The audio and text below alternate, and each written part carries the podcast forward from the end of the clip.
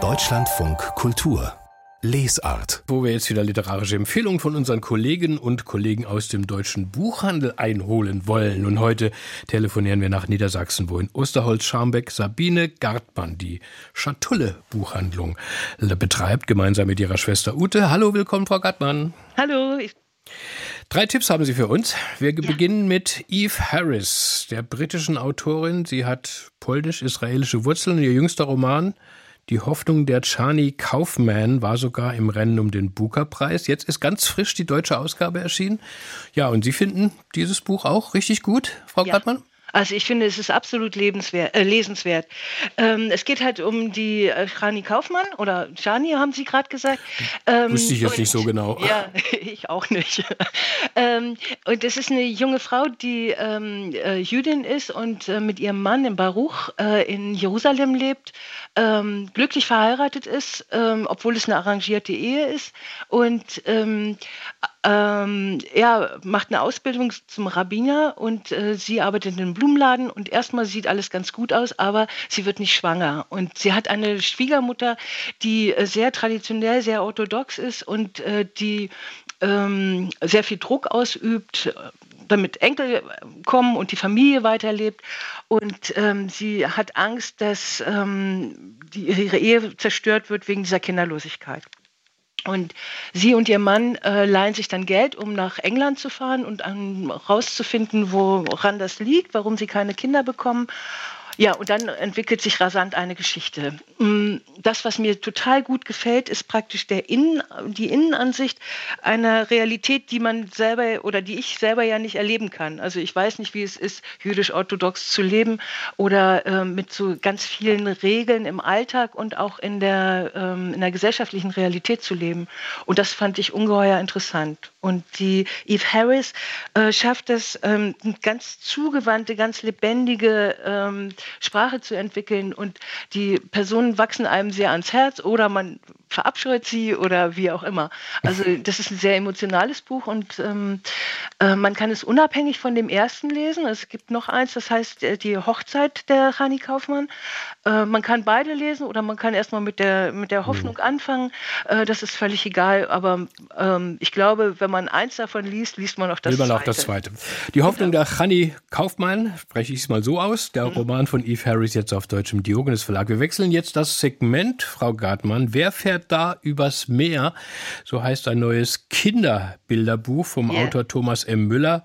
Heute auf den Tag erscheint, das habe ich gesehen. Ähm, yeah. Ja, wer fährt denn da anscheinend? Schön also, übers Meer. Ist, ja, ähm, es ist ein bisschen norddeutsches Buch, deshalb habe ich es auch mit ausgesucht, aber es ist auch für Süddeutsche interessant, weil es geht auch um die Arche Noah und um äh, eine Gondel, die aussieht wie in äh, Italien, ein Schlauchboot, ein Seelenverkäufer, ein Seenettungsboot, ein Floß, ein Dreimaster.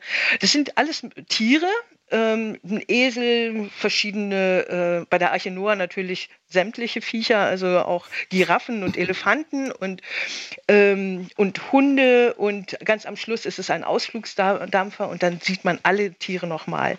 Warum man das lesen muss oder seinen Kindern vorlesen muss, finde ich, ist, äh, dass man also dass es Spaß macht, dass es lustig ist. Also es gibt auch ähm, einen, einen, Esel, der in so einem Fass sitzt.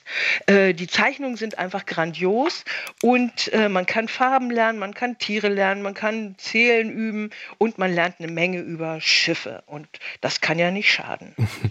und im Moritz Verlag ist dieses Bilderbuch von Thomas M. Müller erschienen. Wer fährt da übers Meer? Pappbilderbuch habe ich auch gelesen. Ist das noch ja. was Besonderes?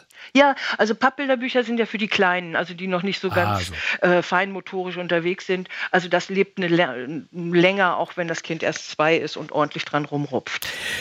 Und zum Dritten kommen wir noch zum erfolgreichsten dänischen Roman der letzten Jahre, Meter pro Sekunde von der Autorin Stine Pilgord. Neulich hat ähm, es eine unserer Straßenkritikerinnen hier in der Lesart schon gepriesen, das Buch. Was gefällt Ihnen denn daran anscheinend so gut, Frau Gartmann?